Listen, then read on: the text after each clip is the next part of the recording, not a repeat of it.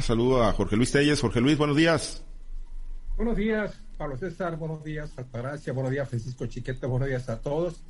Y un feliz día del amor y la amistad. Gracias, efectivamente, feliz día para todos eh, ustedes y obviamente de nueva cuenta para nuestro radio escucha. Chiquete, te saludo con gusto, buenos días. Buenos días, Pablo César, buenos días a, a Altagracia, a Jorge Luis y a todos los que hacen el favor de escuchar. Gracias, Altagracia, muy buenos días. Buenos días, Pablo César. Buenos días, Jorge Luis. Buenos días, Francisco. A todos los que nos escuchan, muy feliz día de la amistad. Gracias, eh, feliz día. Eh, pues el que no anda muy, muy amoroso ni, ni amistoso, pues es el presidente Andrés Manuel López Obrador, ¿no? Y menos ahí con eh, el periodista Carlos Loret de Mola, Jorge Luis. Pero bueno, digo, eh, es el tema, ¿no? Eh, Loret de Mola es el tema, el hijo del presidente José Ramón López Beltrán, el presunto conflicto de intereses y todo lo que se ha desatado, ¿no? Todo lo que ha derivado por, pues estos, reportajes o este trabajo, ¿no? Donde pues se documentó el, conflicto de intereses en el que habría caído el hijo del presidente Andrés Manuel López Obrador y pues la reacción, ¿no? Y me centraría particularmente en lo que ocurrió el fin de semana, el viernes por la mañana, ¿no? De cómo pues el presidente exhibe supuestos ingresos que tiene el periodista eh, a raíz de que pues le llegó a Palacio Nacional, dice un documento que lo exhibe en la conferencia mañanera y luego, luego dice, hoy lo ratificó, le voy a pedir al INAI que me verifique si es cierto esto. Y, bueno, pues todo lo que desencadenó esto, eh, la polarización tan marcada eh, que existe en el país, Jorge Luis. Pero bueno, eh, lo tenemos que leer como, Jorge Luis, y te lo pregunto, pues obviamente desde la perspectiva periodística y de ciudadano común y corriente, ¿cómo lo tenemos que leer? ¿No? Está esto que el presidente hizo el pasado viernes en la conferencia mañanera y que siguió todavía el día de hoy. Pues mira, de acuerdo a lo que yo he estado siguiendo en los siguiendo los comentarios de los analistas políticos del país, del Estado, leyendo, dándole seguimiento al asunto, el presidente López Obrador pues cometió aquí, creo que violó no sé cuántas leyes, hasta cinco leyes eh, constitucionales, eh, violó el presidente con este, pues con esta actitud que tuvo de dar a conocer, aparentemente porque ni siquiera se sabe si, si corresponden a la realidad, ¿no? Por ejemplo, se menciona ahí el sueldo de Televisa, Loret de Mola, pues ya tiene eh, creo que más de dos años que, que, ya no trabaja en Televisa, si trabaja en Latino, si trabaja en, eh, escribe para algunos eh, medios de la capital del país, pero en todo caso, en todo caso, bueno, lo malo aquí, de ser cierto todo esto, lo malo sería que dijeras, este ingreso proviene de la Dirección de Comunicación Social de la Presidencia de la República en la época de, en, en, la época de Peña Nieto, proviene de la Dirección de Comunicación Social del gobierno fulano, de la Dirección de Comunicación Social de la Comisión Federal de Electricidad, en todo caso, ¿no? Pero si es de Televisa, si es de medios de comunicación, pues yo no veo que haya nada ilícito en los ingresos de Loret de Mola. A lo, pues parece much, muchísimo dinero, ¿no? Impensable para un periodista común y corriente provinciano como lo somos nosotros, pero pues bueno, en todo caso, te digo, de que fuera cierto, pues yo no veo nada ilegal. Ilegal sería que dijera el presidente, eh, Peña Nieto le dio tanto de chayote a, a los de Mora, en el estado de Sinaloa le daban tanto, por decir algo, ¿no? En el estado fulano le daban tanto, en, en, una capital de, de, una ciudad importante le daban tanto. Eso sí sería vergonzoso, ilícito, y eso sería considerado pues como un vil chayote. Pero ni eso, ¿no? Ni eso. Entonces el presidente, pues, ¿por qué? ¿Con qué? ¿En calidad de qué? O sea, se cree tan poderoso con capacidad suficiente hasta para conocer los sueldos de otras personas. Eso es un delito, es una falla y tiene su penalización. Entonces, además, ¿cómo los obtuvo el presidente? O sea, tiene muchísimas, muchísimas fallas, muchísimos asuntos cuestionables y esto habla de que es un presidente que o no tiene asesores o como muchos, ¿no? Que llegan al poder y en cuanto llegan al poder ya se quedan omnipotentes, que se la saben de todas, todas y a los que menos caso le hacen son a los asesores. Podría ubicar al presidente en una o dos circunstancias. O no tiene o no les hace caso. Cualquier asesor con un mínimo, con dos dedos frente, le hubiera dicho esto no, no puede ser posible, por más coraje que, que tenga usted, señor presidente, por más alternativas que busque para contrarrestar estos reportajes de Lores de Mora, que no han sido desmentidos, por cierto, se dice pues que no es tanto, que no es que la casa no es tan grande, que no tiene alberca, que tiene alberquita chiquita, en fin, una serie de cosas, pero lo cierto es que en cualquier circunstancia, contradicen mucho el discurso del presidente López Obrador. ¿Cuál es su discurso? Pues que ni siquiera tengamos, que, ni siquiera tengamos dos pares de zapatos, porque con uno es suficiente. Dos camisas, una te quitas y otra te pones. ¿Para qué viajar? Eso no nos corresponde. Cosas que de plano pues no van con la vida que lleva su hijo, este hijo. Y de los otros, por ahí también hay sospechas de conductas de esta naturaleza que muy pronto se van a dar a conocer. Te digo, yo creo que el presidente está viviendo en estos momentos uno de los peores momentos desde que entró como presidente. ¿Por qué? Porque pegan donde más duele. En los hijos, por un lado, y por el otro, en su discurso de autoridad que pregona hoy y mañana y pasado también, y que vemos que si no es posible que ese discurso de autoridad lo aplique con sus hijos, pues cómo es que el resto del país los 125 millones de mexicanos restantes, vamos a hacerle caso. Eso nos tacha, eh, pues que no, que, queremos ser aspiracionistas y no sé qué tantos calificativos tiene.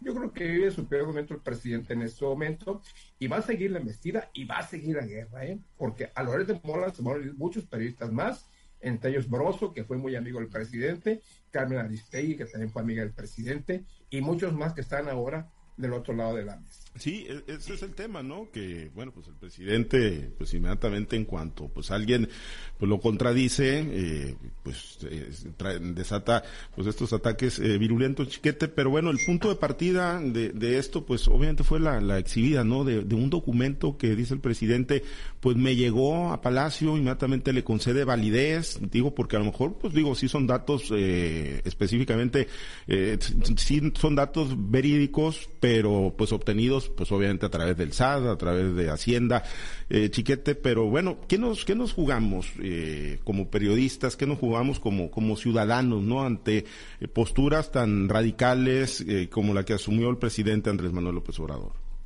Mi preocupación va, Pablo César, más allá de, un periodista. sí.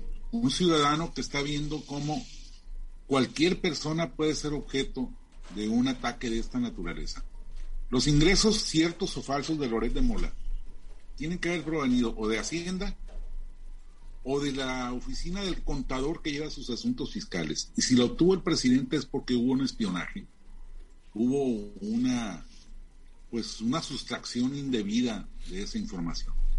Y ahora dice el presidente que, o dijo desde el principio, que va a pedirle al SAT que verifique si es cierto. Si ni siquiera tiene la certeza de que sean reales, ¿Cómo se atreve a darlos a conocer? Ahora, hoy mismo volvió a insistir ya no solo con, con Loret, sino con López Dóriga, con Aguilar Camín, con Krause, sus enemigos de toda la vida, para que el, INAI le informe de, de cuánto ganan. El INAI no tiene por qué tener esos datos. El INAI está para garantizarle a la sociedad cómo se manejan los dineros del gobierno, que, tenga acceso la sociedad a esa información, no para que el gobierno tenga acceso a la información de los particulares. Esa es una, una visión totalmente errónea, autoritaria, de un señor que, cree que tiene a su disposición personal todos los instrumentos de que se ha dotado el país. Es, un, problema muy grave, muy serio. Eh, yo insisto en que hay un, un viso ahí de autoritarismo que está amenazando a toda la nación, no a los periodistas, no solo a la libertad de expresión, sino a la sociedad en general. Eh, algunos eh, simpatizantes de Morena se enojaron conmigo por la columna de ayer en que cito a Bertolt Brecht, que dice, ayer vinieron por los judíos y no dije nada porque yo no era judío. Luego vinieron por los homosexuales y no dije nada porque no eran yo homosexual. Y así fueron subiendo hasta llegar por todos los que eran, ellos consideraban sus enemigos. Pues en este camino vamos, a este paso, porque el presidente va escalando, en lugar de detener las agresiones, en lugar de entrar en razón en, esta, pues, falla que, registró, que, que, en el que incurrió, no, la está grabando, todos los días está echándole más leña a la hoguera. Y bueno, ya mencionabas tú que hubo 18 gobernadores, 17 gobernadores y una jefa de gobierno que, publicaron un desplegado apoyando al presidente. ¿Apoyándolo de qué? Pues es que ellos sienten que el presidente está en, malas condiciones políticas por esta pifia, por esta revelaciones tan, tan impactantes de que el hijo del presidente vive en la, vivió en la casa de un ejecutivo de una empresa a la que se le asignaron o se le ampliaron contratos por hasta por 389 millones de dólares. Y entonces el presidente está buscando y su equipo están buscando resarcir su, su, figura, pero el presidente no se ayuda, sigue agravando las cosas con declaraciones como esas todos los días, como cuando se suponía que le iba a pedir disculpas a España y salió echándole más bronca. Me parece que el país no puede estar sujeto a los odios o a las vísceras de una persona, por muy poderosa que sea, por muy respetada que sea. El presidente sigue manteniendo una imagen de credibilidad, de, respaldo de parte de la mayor parte de los mexicanos que participan en las encuestas. Pero eso no le da derecho a estar haciendo las cosas que está haciendo, ni a poner en riesgo el equilibrio democrático o el equilibrio legal incluso en que, en que vive el país. Creo que eso es el punto más grave en este momento. Ya ni siquiera la, la, casa de José Ramón, su, su, conflicto de interés, su, su, ruptura con el discurso de, de la austeridad. Este paso que dio el presidente hacia la violación de leyes y hacia la agresión a ciudadanos, que ahora quiere continuar con otros más, eso es lo que debiéramos estar este, rechazando y discutiendo, porque este es un paso que afecta a todos. Sí, porque como lo, eh, Altagracia, como lo dice, como lo dice Chiquete, ¿no? Eh, pues digo, final de cuentas no es un tema de, un periodista, no es un tema ni siquiera de los periodistas eh, solamente, ¿no? Es un tema de la sociedad, del ciudadano, ¿no? Y de las libertades y las conquistas, ¿no? Que hemos tenido eh, con el paso de las décadas. Mira, han pasado muchos años de, de gobiernos, han pasado muchos legisladores por los congresos, este, y no, y no habíamos tenido tal situación de, de falta por parte del primer mandatario de este país. Creo que todos los libros de derecho que se han escrito, todas las leyes que se han promulgado, pues en estos momentos realmente sirven de poco. ¿Por qué? Porque es tanta la obcecación, la obstinación del presidente que no le importa pasar por el Estado de Derecho mexicano. Entonces vemos con tristeza y con, y con preocupación también cómo cualquier, cualquier persona puede ser motivo de ser señalada, como siempre se ha dicho aquí, en la más alta tribuna de este país. Lo hemos visto, es un país que se ha estado confrontando entre ciudadanos contra ciudadanos, eh, de, de, algunos niveles de la sociedad, de empresarios contra trabajadores. ¿Por qué? Porque el primer mandatario de este país así lo está, lo está trabajando. Es triste, la verdad, y es preocupante cómo en vez de bajarle el tono, pues le sigue, le sigue atizando al fuego y le sigue queriéndolo este, engrandecer más y cómo exaltar más, exacerbar más eh, los, los odios o exacerbar más los, los corajes, las rencillas personales, las rencillas de su grupo que lo apoya, esos que lo apoyan verdaderamente sin, sin siquiera detenerse a pensar si lo que están haciendo es bueno o es malo. Como tuvimos una, en un, un ejercicio eh, de libertad de expresión el, el viernes pasado, donde más de 64 mil personas estuvieron conectadas a un chat, todo mundo rechazando la, la, pues la ponencia que tuvo el presidente, o sea, la, la presentación de esos datos del, del presentador eh, Carlos Loret de Mola. Eh, si los obtuvo de manera, eh, como dice él, secreta, pues secreto se debería de haber quedado, porque en este país se ha trabajado mucho para fortalecer los derechos de, de cada ciudadano. No podemos estar exhibiendo menos por parte de una autoridad como es el presidente de la República, eh, los datos que deben de ser secretos por parte de las autoridades, eh, los datos personales son algo que se ha trabajado mucho en ello y, aquí se viola todo, todo principio de derecho relacionado con esto. ¿Cómo, cómo en vez de tratar de, de calmar la situación, pues parece que no hay razón? O sea, tenemos un gabinete que está mudo, es un gabinete que no le aporta en nada, un secretario de gobernación que parece que desapareció porque estos temas deberían de haber sido tratados con él, precisamente con el presidente y él como encargado de las políticas internas de este país, de la gobernabilidad de este país, pues parece que nadie le dice nada. ¿Cómo hemos visto cómo el tema de, los ataques a, nuestros países amigos, hermanos, como es España, como es Panamá, incluso Perú, Estados Unidos, eh, y vemos un secretario de Relaciones Exteriores que parece que no existe. en este tema ahorita de, los ingresos, ¿dónde está el secretario de Hacienda? O sea, eh, hay una omisión total, es un gobierno de un solo hombre y, y lastimosamente pues los que estamos eh, solamente viendo la, eh, con, mucha expectativa ver cómo se derrumba o cómo se está vulnerando el Estado de Derecho en México. Es una situación que, que no le abona en nada, es una situación que pinta para peor. ¿Por qué? Porque el presidente está lastimado, está enojado, está verdaderamente nervioso y la verdad está eh, preparado para el ataque. Y finalmente entendamos que en este país el dijo también lo, lo comentó en, en, la, en, la, en, el, en la gira que tuvo en Sonora, donde dice, soy el jefe máximo de las Fuerzas Armadas de este país y si alguien no, es, no entiende lo que trata de decir el presidente, independientemente en el contexto que lo dijo o, en el lugar que lo dijo, es para que se escuche y para que se entienda.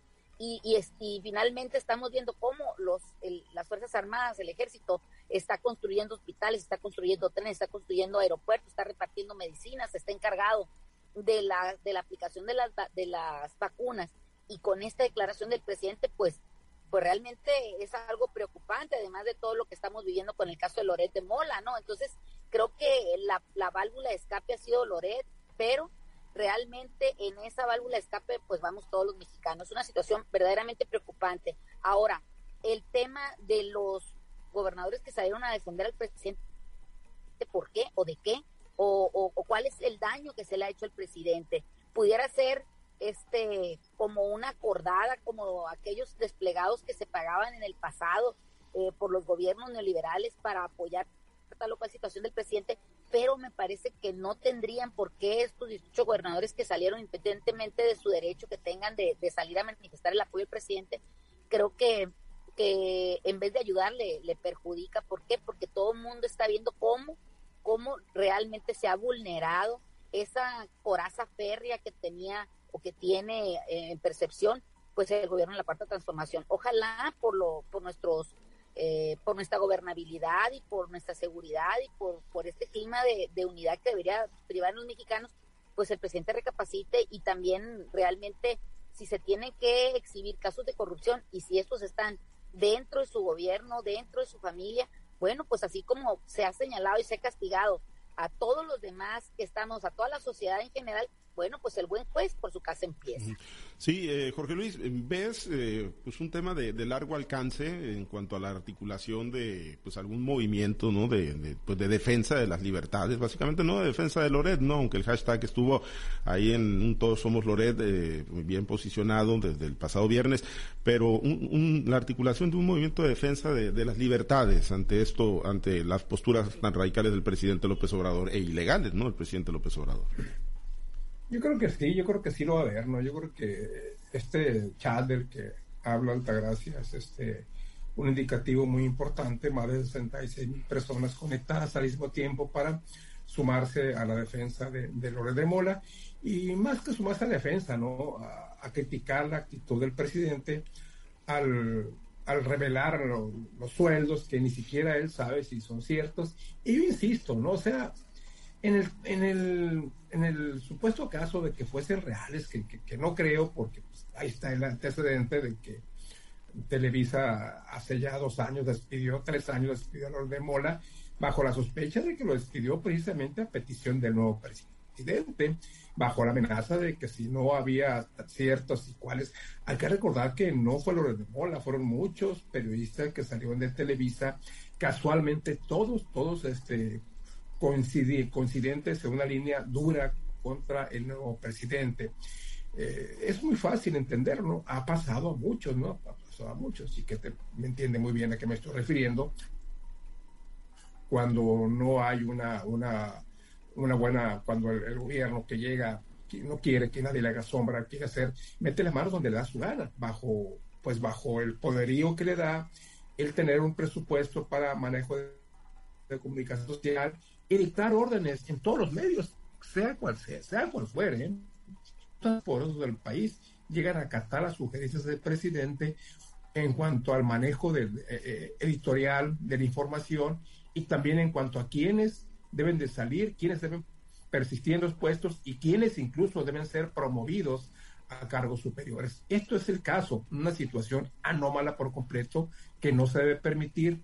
Yo creo que este, este es el principio de un gran movimiento en contra, no del presidente, sino en contra específicamente de esta situación que se ha dado a partir del viernes y que yo creo que se va a agravar porque obviamente Loret de Mola, Ambroso, López Dóriga no se van a quedar callados. Esto les da más oxígeno todavía para seguir adelante en su contienda personal y particular contra el presidente López Obrador. Vamos a ver cosas todavía más delicadas en el curso de los próximos meses.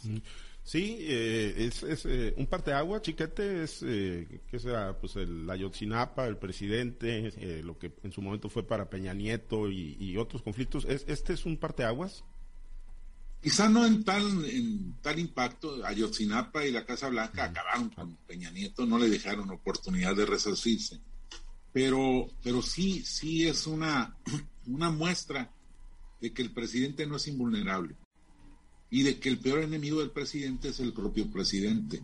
Entonces yo creo que eso sí pudiera generar, eh, tan está generando que se dio esta reacción, insisto, de, la página o del desplegado de los gobernadores, como en los viejos tiempos en que las fuerzas vivas este, salían a arropar al presidente en turno ante cualquier crítica, incluso algunas que ni siquiera merecían una respuesta, pero bueno, ese era el estilo de gobierno y eso es lo que está reviviendo el presidente.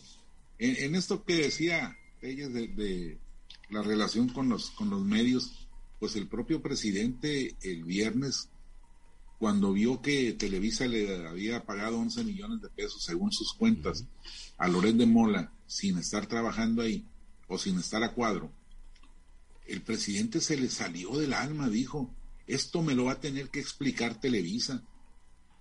¿Por qué Televisa tendría que explicarle qué hace con sus nóminas, qué hace con su dinero? Podría explicarle, tener que explicarle al Seguro Social el tener dado de alta a un trabajador que no está laborando, a Hacienda si no reportó las, retenciones correspondientes. Pero el presidente, ¿por qué le va a exigir a Televisa? Pues seguramente porque había un acuerdo. No quiero a este, no quiero a aquel, y no solo no lo quiero al aire, no lo quiero en la nómina.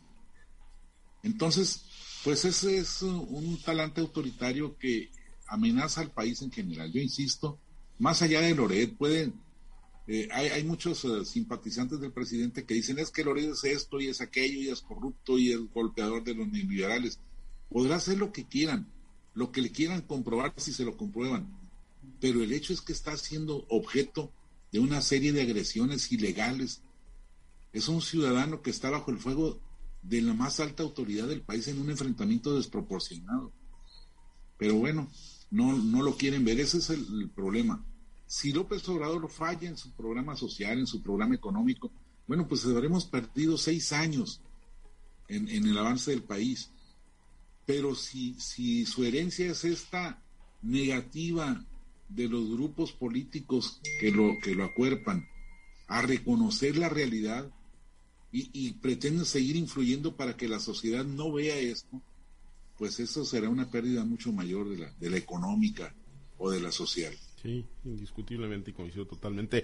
Altagracia, con, con un comentario final nos despedimos, por cierto, para irnos a la semanera también de Gobierno del Estado.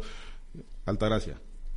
Pues mira, lo que nos queda es esperar el jueves a ver cuál es la nueva medicina que le va a aplicar Loret de Mola al presidente de la República y todos los grupos de periodistas. ¿Por qué? Porque con la información que metió la, lo que es eh, José Ramón López Beltrán, en el caso del trabajo que está desarrollando en una empresa de, de, Chávez, del dueño del grupo Vidanta, y de la también la información que, que sube su esposa Caroline eh, en el tema de, de, de dónde vienen sus ingresos. No me parece que es, como ya lo dijimos aquí, apagar el fuego con gasolina, situación que no se va a dar tan fácilmente. Me parece que están actuando mal y de malas no, hay asesores y, o, si, hay asesores y no les hacen caso, pues vienen dando la misma. Me parece que el presidente está rebasando todos los límites de lo que es un buen gobierno, lo que es ser un buen ciudadano y sobre todo de ser pues un, buen gobernante. No me parece que es, es, un, es una situación bastante delicada y vamos a ver si la Comisión de los Derechos Humanos de la de Rosario Piedra